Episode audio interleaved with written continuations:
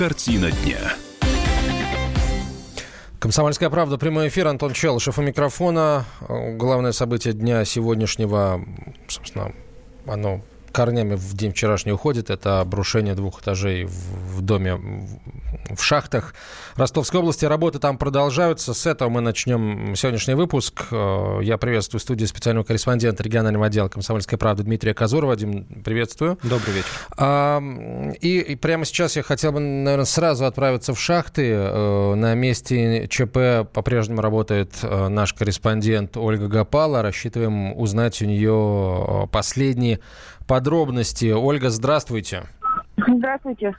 А, какая информация появилась за последние несколько, по, по сути, полтора часа, вот с того момента, когда официально объявили о, о том, что нашли тела двоих погибших супругов Пашутиных? А, ну, пока еще никакой. Сейчас ищут их дочь старшую. Вот, работы продолжаются, они не прекращаются ни на минуту. Спасатели сменяют один другого через каждый час. Вот, по пять человек работают наверху, э, там у них какие-то сложности с плитой, поэтому сейчас э, там альпинисты работают на месте. Но о том, найдено ли тело, не, или ну, там человек не сообщается. А появилась ли какая-то информация официальная или, может быть, не совсем официальная о, о возможных причинах произошедшего? Эм, нет, люди точно так же э, до сих пор не понимают о том, что могло произойти. Кто говорит пахло газом, кто говорит не пахло газом.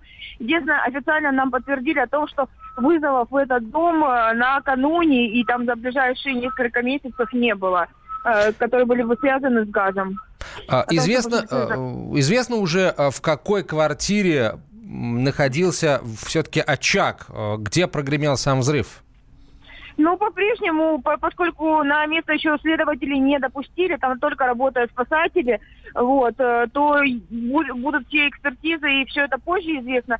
Но по последним данным предварительным, то, о чем здесь говорят в шахтах, это о том, что взрыв, ну, ну утечка или что-то такое могло произойти э, в квартире вот э, погибшей пенсионерки, которую нашли сегодня рано утром в 4.40 утра. Э, пенсионерка была нормальной, и, в общем, никаких э, чудачеств и странных поступков за ней не водилось. Соседи об этом не говорят? Совершенно верно. Нет, это была абсолютно нормальная э, женщина, которая на пенсии преподавала еще в местном колледже. Причем один из ее предметов был охрана труда, поэтому э, и коллеги, и соседи отзываются, ну и вообще о жильцах, и в частности об этой женщине очень хорошо. То есть не, это не вот бабушка какая-то чудачка там или что-то такое, а совершенно образованный, интеллигентный человек, который еще и знал основы техники безопасности, судя по ее роду деятельности. А что говорят э, в МЧС, как э, будут идти работы, э, какой график сейчас обрисовывают представители ведомства? А, ну, нам говорят о том, что э, каждый час будут сменяться спасатели. Поисково-спасательные работы будут продолжаться до тех пор, пока не будет найдена э, еще одна пропавшая официальная частичка без вести. Вот. А э, далее они будут также продолжать разбор завалов, и только тогда, когда это все произойдет, только тогда отпустят туда следователи, коммунальные службы и так далее, для того, чтобы оценили, э, можно ли в этом доме продолжать жить дальше или нет. Жильцов по-прежнему не пускают в свои квартиры, они не могут забрать ни вещи, ни деньги, ни документы, ни ценности какие-то. Оль, спасибо вам большое. Ольга Гапала была на прямой связи со студией, корреспондент «Комсомольской правды» э, в Ростовской области. Я хотел бы обратиться к нашим слушателям из числа тех, кто... К, те, к тем из числа наших слушателей, кто может назвать себя специалистом в, в области э, газового хозяйства. Ну вот все абсолютно адекватные люди, да, ни за кем никаких суицидальных наклонностей не, не, не водилось, никогда никаких странностей нет. Все были дома. А, газ а, пахнет очень сильно, там даже небольшое его наличие в воздухе сразу ты чувствуешь. Что могло э, стать причиной вот этого э, инцидента? С вашей точки зрения, я сейчас обращаюсь еще раз к тем, кто знает, что такое газовое хозяйство нашей страны. 8 800 200 ровно 9702, телефон прямого эфира. 8 800 200 ровно 9702. WhatsApp и Viber пишите на 967 200 ровно 9702. 967 200 ровно 9702. Дим, я сейчас пытаюсь вспомнить а, подобного рода инциденты. И, к сожалению, достаточно регулярно они происходят. Я помню, были случаи, когда оказывалось, может быть, кстати, они причем были не только в России, что а, в, не почувствовали запах газа, потому что в него а, то ли забыли добавить. В общем, как, какой-то произошел сбой, и вот этого этилмеркаптана, который дает резкий запах газа, его не оказалось да, в, в, в, в самом веществе. Поэтому люди не почувствовали запах и, и рвануло. Ну, на самом деле, э, наверное, пока мы можем лишь строить догадки о том, что случилось, что стало причиной, а как, в общем-то, и в ЧП при трагедии в Магнитогорске, где тоже у нас есть только версии, которые озвучивали спасатели и следственные органы, но нет каких-то конкретных выводов, подтвержденных экспертизой. А что касается вот того, о чем ты сказал, забыли добавить угу. э, или что-то еще, э, мне кажется, я думаю, многие слушатели со мной согласятся, что э, чтобы именно не случилось случилось в шахтах и в Магнитогорске, человеческий фактор сыграл в этом а, огромную, э, как минимум, немаленькую роль, а, потому что вот та формулировка, с которой Антон обратился к нашим слушателям, люди, которые понимают конечно, в газовом конечно, хозяйстве, экспертное мнение это нужно. на самом деле очень расплывчатая формулировка, потому что а, и мы, и наши коллеги в Челябинской области, в Ростовской, и в любом другом регионе, где случаются подобные ЧП, они случаются ну, раз в несколько месяцев, да, не всегда это приводит к обрушению подъездов и человеческих человеческим жертвам, но практически в любом э, крупном городе такое происходит, к сожалению.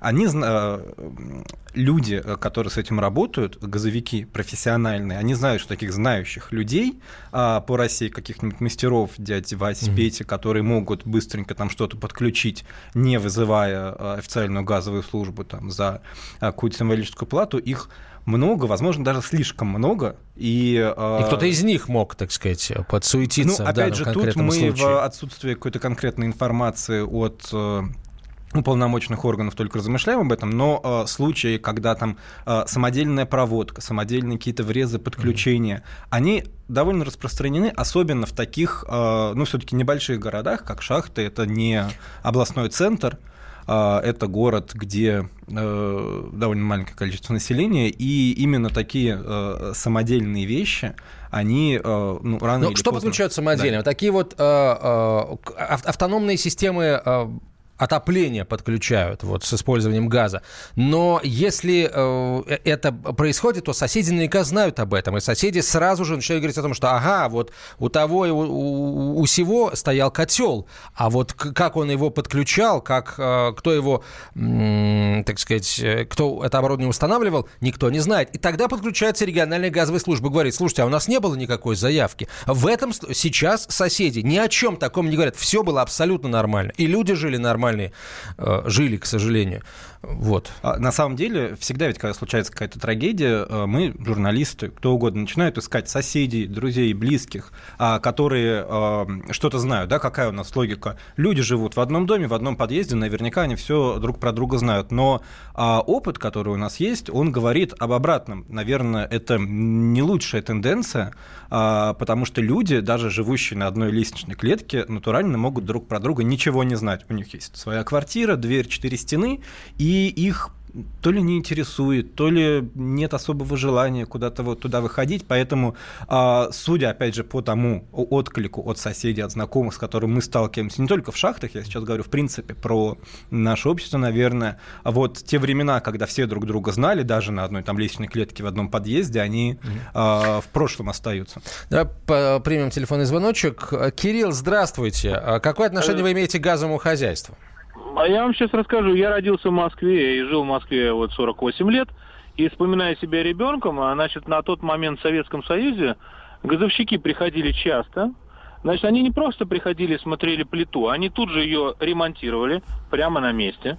То есть не говорили, что вы должны что-то э, Сергей, мы это, мы это знаем. Вы какой... Да, Кирилл, да, простите. Вот, вы... и, да. И, и, я сейчас скажу. Mm. Я, а, у меня, я риэлтор, я много покупал домов, и я вам хотел такую вещь сказать, что раньше, когда было муниципальное жилье, то квартиры и недвижимость продавали вместе с плитой. И плита являлась неотъемлемой частью квартиры. Вот, на данный момент у нас плиты не регистрируются, они не знают, какие модели. Вот у меня в новых домах везде угу. стоят плиты 10 секунд. Я, я понял, да, я понял. Э, вот э, слабое место в нынешней системе. Спасибо за то, что позвонили и сказали. Мы продолжим говорить на эту тему через несколько минут. Британские ученые доказали. Главное вовремя. Утреннее шоу «Главное вовремя» с Михаилом Антоновым и Марией Бачининой слушайте по будням с 7 до 11 утра по московскому времени.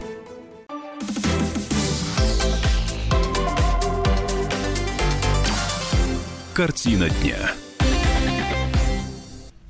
Продолжаем разговор о трагедии в шахтах. Там продолжаются спасательные работы. Пока еще хочется надеяться очень на то, что это все-таки работы спасательные а не поисковые. Дмитрий Казуров в студии, специальный корреспондент регионального отдела «Комсомольской правды».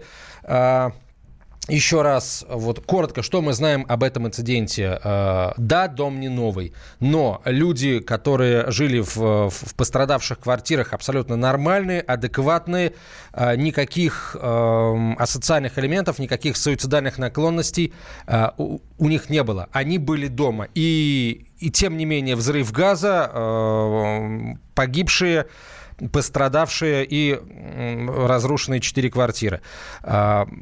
Что это могло быть? Это вопрос э, к специалистам в газовой отрасли, в отрасли, так сказать, газового хозяйства, в сфере газового хозяйства. Пожалуйста, позвоните или напишите нам о том, что это могло быть, если ну, вообще никаких предпосылок к каким-то нарушениям или к неадекватному поведению людей. Плюс все-таки Ростовская область – это не Магнитогорск, и там не так холодно зимой, и устанавливать автономную систему отопления, наверное, нет а, большой необходимости. Ну, я думаю, что все-таки зимой в Ростовской области холодно. Вот у нас была на связи корреспондент из Ростова, и без отопления не обойтись, тем более, что известно, а, что в этом доме люди э, с помощью газа в том числе и грелись, потому что с э, центральным отоплением были проблемы, и поэтому просто включали конфорки, э, оставляли, может быть, даже их, э, сейчас, правда, в этом нам никто не признается, но наверняка оставляли допоздна, может быть, и на ночь, и, как знать, может быть, это сыграло свою роль, тем более, что, как говорят, собственно, в первые часы появилась эта версия, что, может быть, причастен, скажем так, к этому ЧП, а, мог послужить ее причиной а, газовый баллон, который хранился, например, на балконе, хранился, скорее всего, не по правилам, потому что, как для любого подобного там, опасного объекта, нужны специальные условия хранения для такой вещи.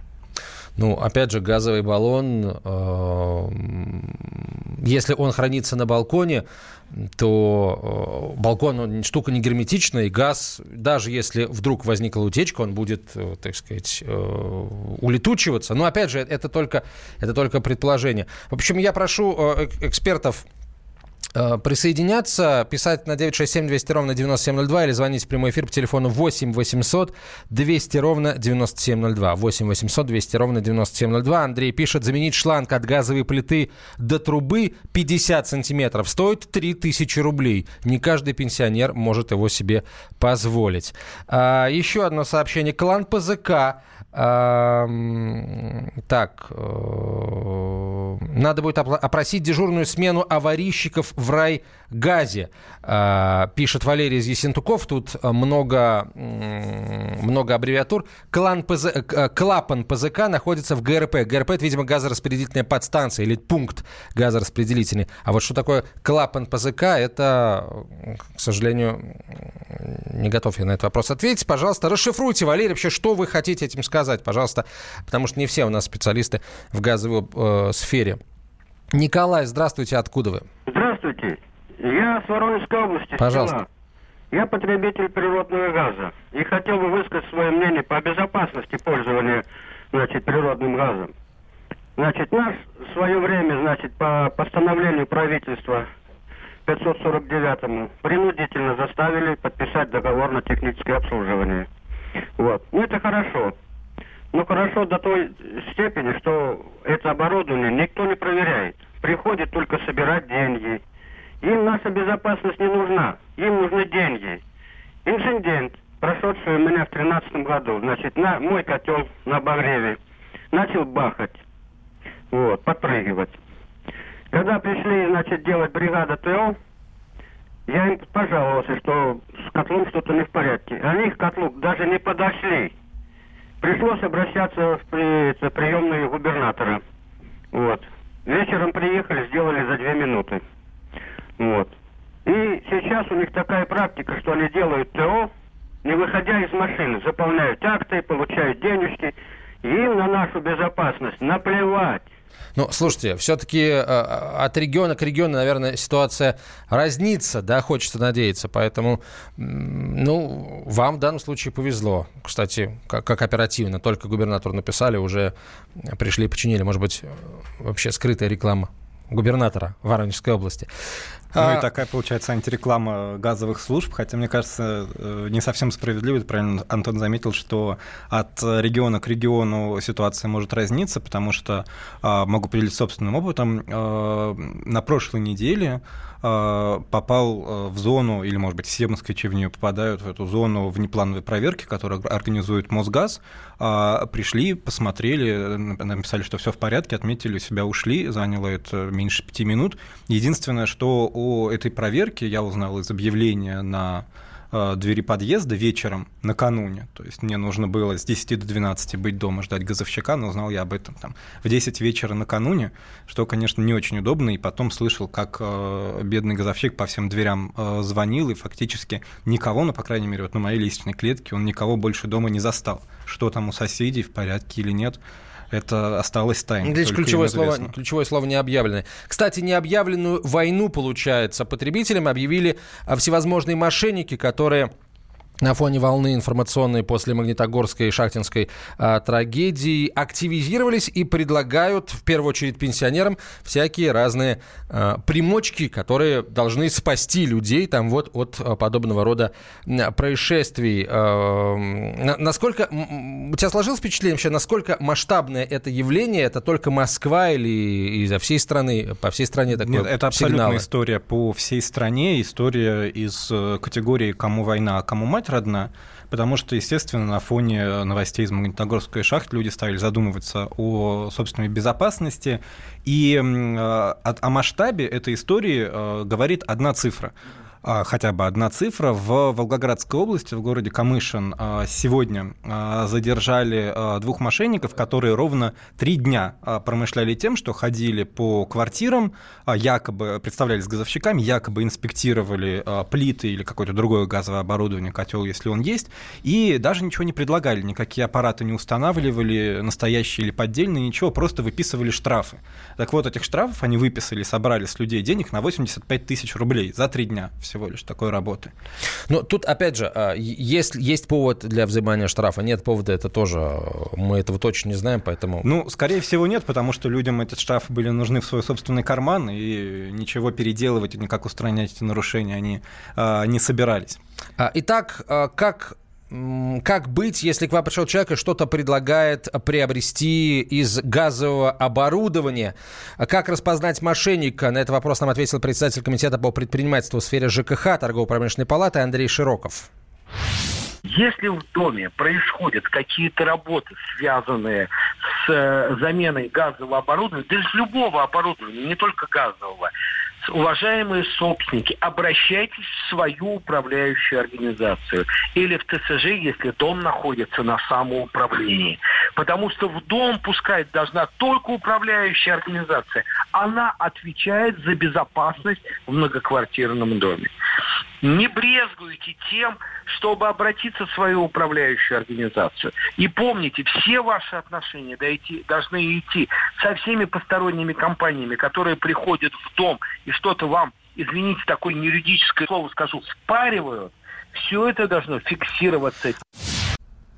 А, это был Андрей Широков, председатель комитета по предпринимательству в сфере ЖКХ торгово-промышленной палаты. Ну что, все верно. И, и еще раз, если вам предлагают какое-то оборудование, а, знаете, э, в разнос, так сказать, оборудованием торгуют, то, пожалуйста, вот этого не делайте ни в коем случае. Так, так, такая, такая, такие сложные а, приборы, как газовое оборудование, только в специализированных магазинах. Ну Нигде и в любом, больше. Ну и в любом случае не будет лишним понять, кто именно вам предлагает. Э, попросить людей, чтобы они внятно представились, назвали организацию, которую они представляют или якобы представляют, предъявили какие-то документы и не полемизировали полениться позвонить в тот же Мосгаз или э, любую другую газовую организацию любого города. Номера есть на э, платежках, которые вам каждый месяц приходят, на платежках за газ, которые каждый месяц получаете. В Москве это единый номер 104, например, для всех районов.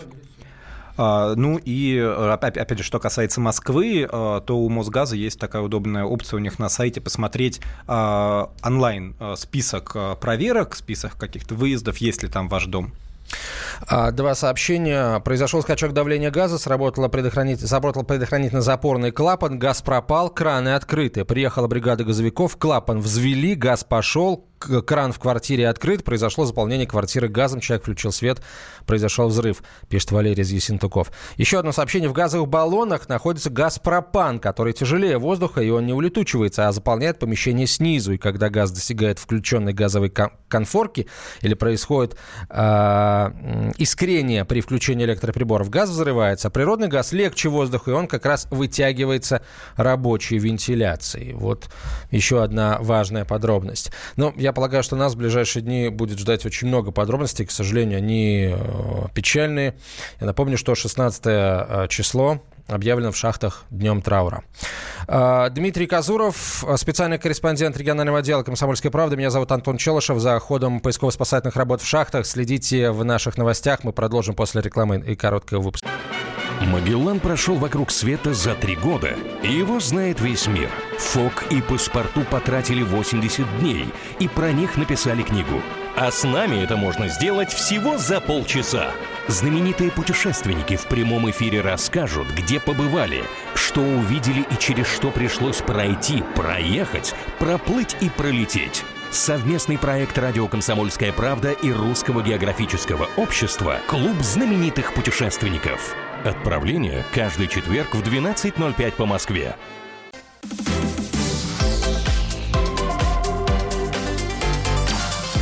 Картина дня.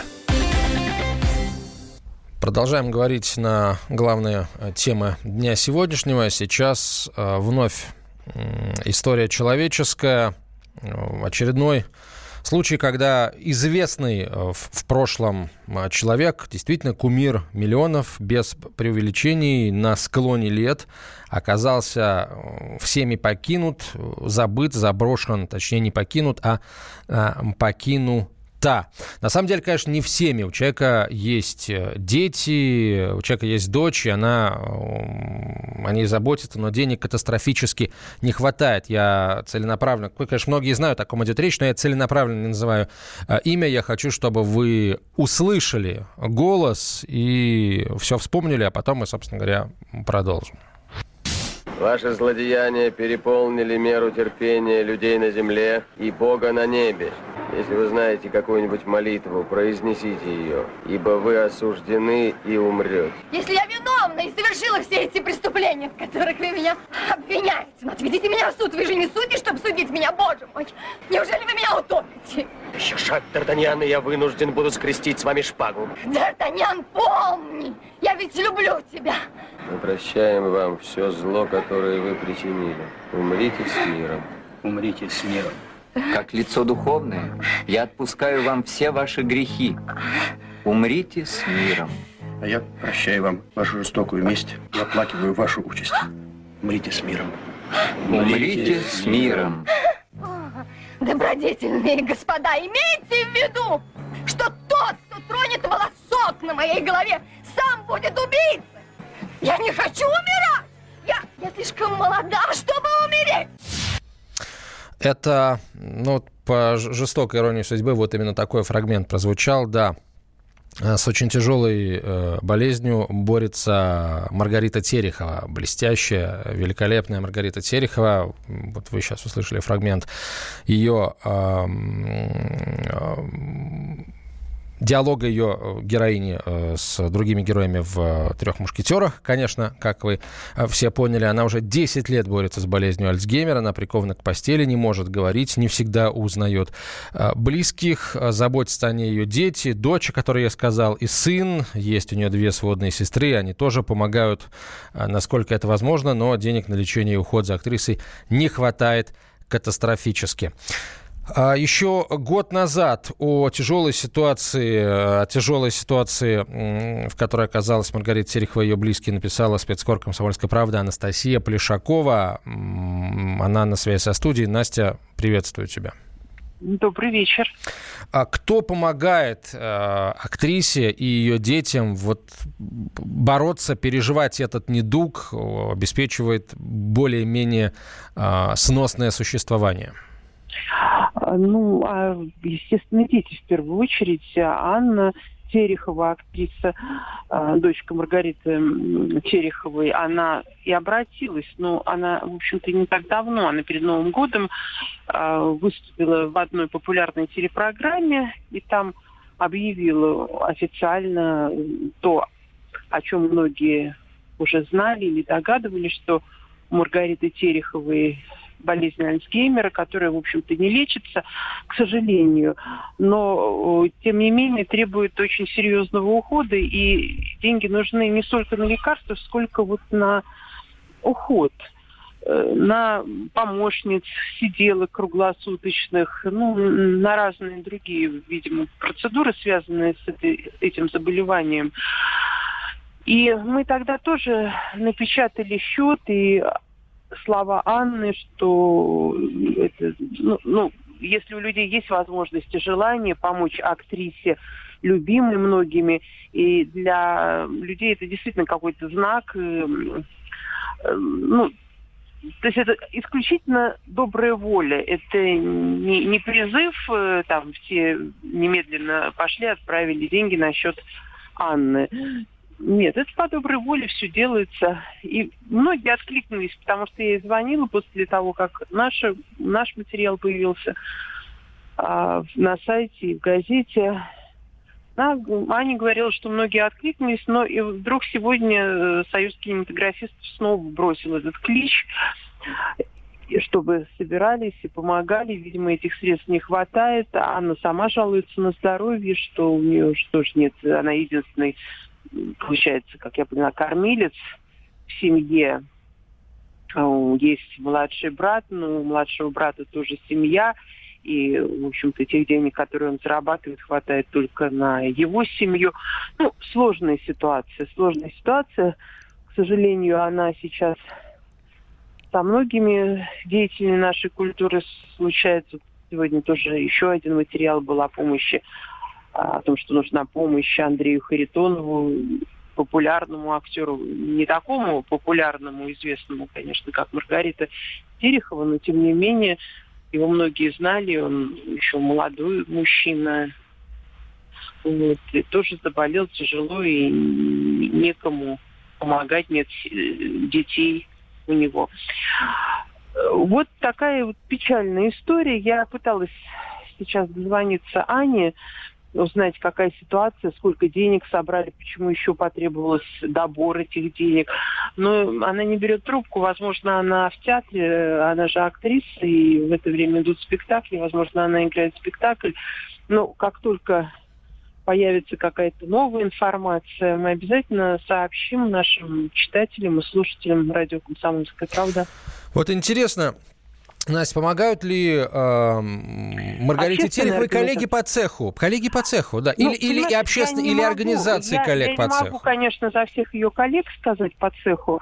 Я знаю, что театр Моссовета, ей выплачивают зарплату, и это тоже типично для сегодняшней жизни. И хорошо, что это типично, так же, как и Николаю Караченцеву, Ленком на протяжении многих-многих лет, что он болел вот после аварии а, платили зарплату и практически так со всеми. В любом театре, и в МХТ имени Чехова так было при Олеге Павловиче Табакове, я думаю, так и сейчас продолжается.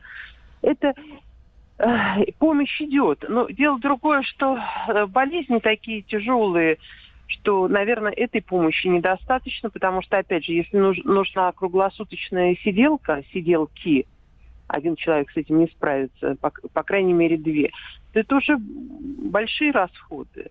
Mm. Вот. Да, они действительно по карману весьма-весьма немногим. Да. Ну, люди возмущаются. И на сайте «Комсомольской правды» было много таких откликов негативных, и, а, и адресованных именно семье Маргариты Тереховой, которой двое детей, и почему имеет двух детей, вдруг она обращается к помощи ну, обычных людей, которые в большинстве своем небогатые, и у которых тоже есть родственники, к сожалению, больные родственники, как бы осудили детей, что вот сами давайте, сами справляйтесь. Ну, наверное, понимаете, как это не грустно, но народные любимцы, они в каком-то находятся особенном положении. И если обычному человеку вряд ли а, кто-то захочет вот так просто вынуть из кошелька денежку mm-hmm. свою, да, и отправить на счет, то кумирам, актерам, люди еще, слава богу, им готовы помочь. Ну, а наверное, вот... это не надо пресекать хотя бы таких порывы. Вот я здесь, кстати, наверное, даже не то чтобы готов поспорить, я хочу дать возможность самим слушателям высказаться, потому что, а, с одной стороны, да, кумирам, актерам многие готовы помогать, но и обычным людям, к счастью, помогают очень и очень часто, очень и очень многие, и это прекрасно, на самом деле, людей, которые занимаются благотворительностью, а, не обязательно денежной, просто помощью какой-то, волонтеров, их становится все больше в нашей стране, это, это безусловно, очень это, хорошая, конечно, хорошо. Конечно, хорошая тенденция. Хорошо хорошо, да. Настя, спасибо тебе большое. Анастасия Плешакова, специальный корреспондент «Комсомольской правды», была на э, прямой связи со студией. Вот давайте не, не очень хочется задавать каких-то вопросов, знаете, с, с подковыркой, если не сказать больше э, людоедских. Вот кому помогали вы, если вам доводилось помогать? Не обязательно деньгами, можно просто помощью, э, какой-то поддержкой. Э, вот звездам каким-то, которые оказывались в сложной ситуации и им нужна была помощь, или обычным людям. Напишите нам прямо сейчас WhatsApp или Viber на 967 200 ровно 9702. 967 200 ровно 9702. Э, не обязательно указывать там сумму или какой-то вид помощи. Там, помогал обычному человеку, помогал звезде. Если есть желание, напишите, почему вы приняли это решение. 967 200 ровно 9702 – это наш Телефон для сообщений в WhatsApp и Viber. Можно звонить в прямой эфир по номеру 8 800 200 ровно 9702. 8 800 200 ровно 9702. Вот как о ситуации, в которой оказалась Маргарита Терехова, высказалась директор гильдии актеров России Валерия Гущина.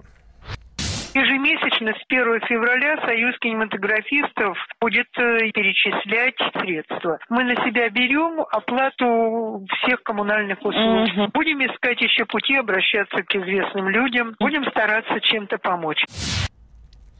Вот это помощь, которая будет оказывать гильдия актеров. А, ну и, и еще одна публикация, на которую хотел бы обратить ваше внимание. Э, материал вышел сегодня на сайте комсомольской правды kp.ru. Судьба секс-символа 80-х и звезды фильма «Овод» Андрея Харитонова «Забвение, онкология и э, одинокое угасание. Близкие актера забили тревогу и собирают деньги на спасение 59-летнего Э, актера. Андрей Харитонов, ну, большая часть из представителей старшего поколения помнит его по фильму «Овод», а ведь были еще э, «Черные дрозды», «Тайна черных дроздов», «Человек-невидимка» был. И вообще, конечно, очень, очень интересна судьба этого человека. Э, снялся в трех ярких картинах, а потом вот возникла творческая пауза, которую он начал заполнять алкоголем. Он сам об этом рассказывал в интервью «Комсомольской правде». Сам признавался в том, что был такой недуг, но он успел его, он сумел его преодолеть, однако, видимо, просто так он, в общем, просто так для организма это не прошло. Сергей, здравствуйте. Здравствуйте. Да, вам Я слово. Да. Вот готов помогать, и все мы готовы. Но у меня простой вопрос. А что говорит по этому поводу его величество государства. Да я более чем уверен, что государство платит а, артистке положенную пенсию. Все льготы, которые положены ей по закону, а, человек получает, как и любой другой человек. Другое дело, что пенсии этих льгот очень часто оказывается недостаточно. Ведь просят не, не потому, что, знаете, ну вот, ну вот как-то мало. Привык, э, привыкла звезда жить на широкую ногу. Пусть и на пенсии так живет. Нет, конечно, посыл-то не, не такой у этих людей, как правило, в основном. К счастью. Когда на улице часто просят денег на покушать, всегда предлагаю покормить человека или купить продукты, пишет слушатель. Вот такая история. После новостей продолжим. The time for empty talk is over. We will make America great again. Это все мы слышали. А что на самом деле происходит в США? Реальные новости, курьезы и события, которые нигде, кроме Штатов, случиться не могут. Как они там за океаном вообще живут? Разбираемся в программе «Не валяй дурака Америка» с Марией Берг и Александром Малькевичем. Слушайте и звоните по понедельникам с 12 часов по московскому времени.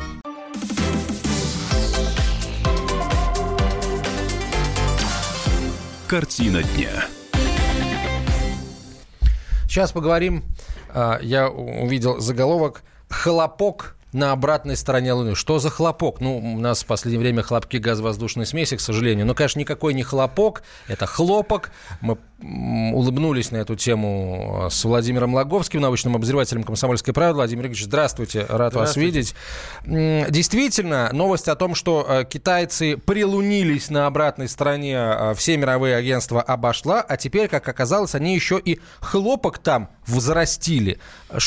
Как, где, грядки с собой привезли, посадочный материал, что это вообще? Звучит, конечно, звучит сенсационно, но э, на самом деле событие было ожидаемо, поскольку э, в объявленной программе э, исследований ну, вот, этого, вот этого самого Чан-Э-4 ну, ага. ну, было записано выращивание растений на Луне.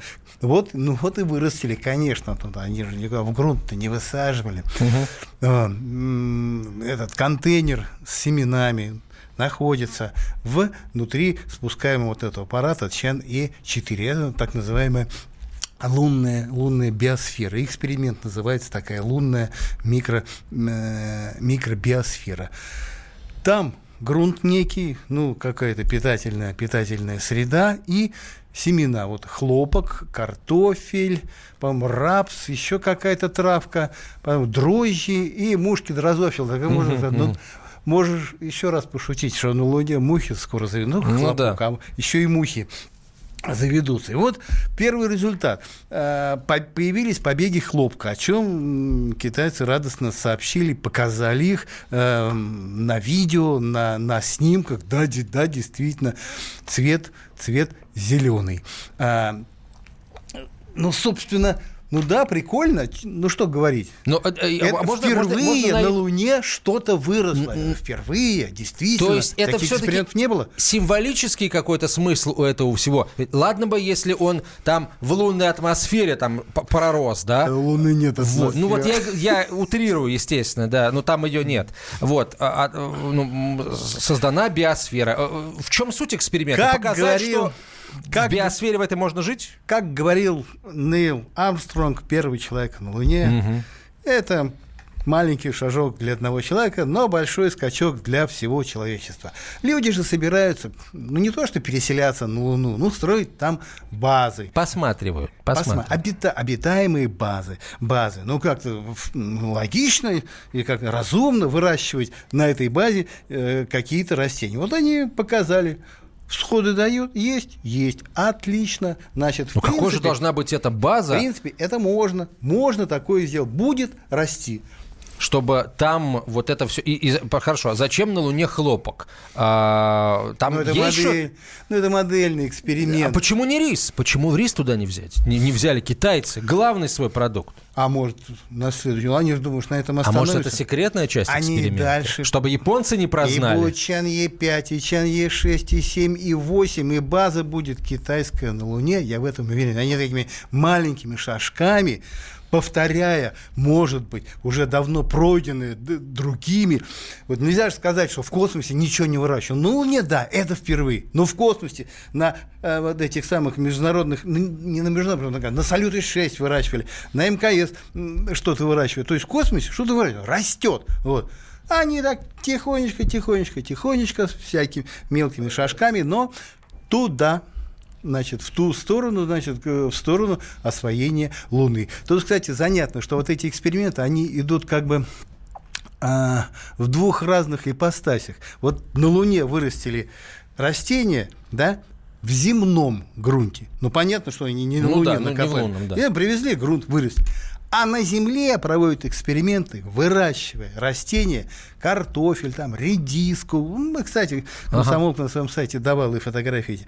Выращивают растения в лунном грунте, в марсианском имитируют марсианский грунт, сажают туда, имитируют условия на, на Марсе, имитируют лунный грунт и выращивают, тоже дают всходы. Кстати, на Марсе всходы самые такие м- жирные, что ли, получается. Голландцы проводят такие эксперименты, даже мексиканцы вообще картофель вырастили, якобы, ну, якобы на Марсе, в марсианском грунте. То есть вот... На самом деле в Америке, по ту сторону стены, так сказать, в Техасе.